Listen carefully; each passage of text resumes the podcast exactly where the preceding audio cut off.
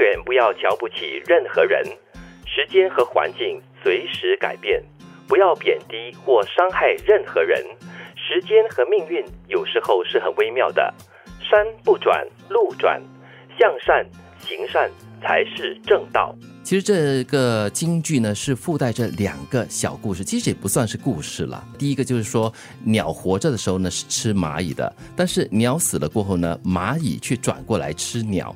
一棵树呢，它可以制成一百万根这个火柴，但是呢，烧光一百万棵树呢，只需要一根火柴。嗯，真的哦，听起来哦，在这宇宙间很多事情都是。互相牵绊，或者是息息相关的。对对对对，你可能现在是王，但是转过来有一天我是王，嗯，又或者是今天你帮我，转过来明天我帮你。我想到的一句话就是风水轮流转。我想到的是唇亡齿寒。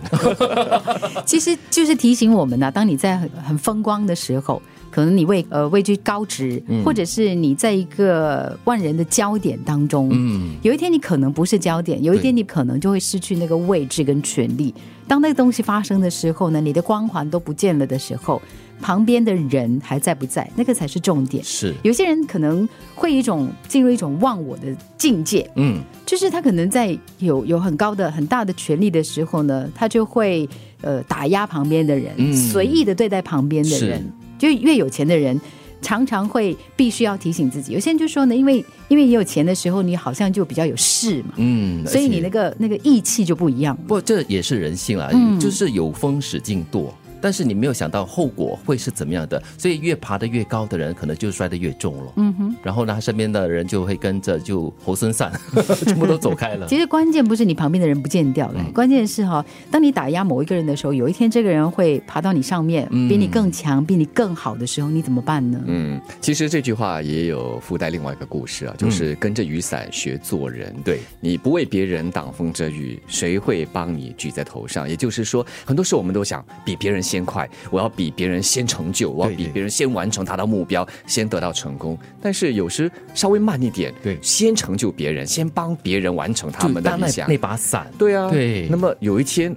即使不是他回过头来帮你撑伞，多半会是别人帮你撑伞。对，但是你是那把伞，你是让人家先撑着了，然后你就帮他挡风遮雨嘛，对不对？那改天呢，就是你先成就了别人，别人最后呢也会跟着来成就你，就是一种感恩报德吧。对，我们说过这样的故事啊，就是在在网上流传的那个故事啊，好像在中国不不晓哪个地方，然后有一个一个很穷的孩子，嗯，他小的时候就受过。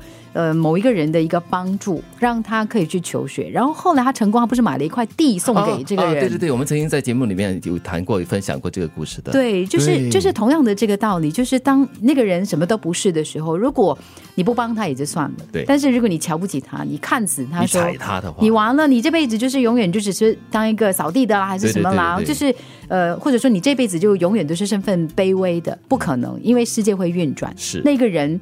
他有机会跟空间成功的，对，所以话说回来，好，是讲尊重啦，对不对？对，就尊重别人啊，不管就是身份的什么贵贱呐。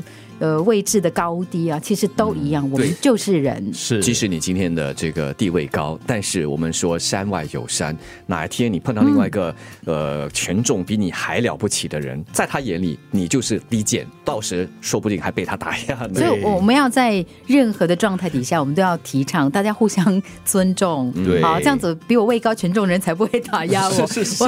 虽然现实来说的话，社会确实是有贵贱之分，但是我们要学着如何。一视同仁，嗯，尊重生命，尊重别人，永远不要瞧不起任何人。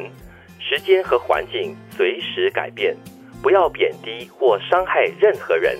时间和命运有时候是很微妙的，山不转路转，向善行善才是正道。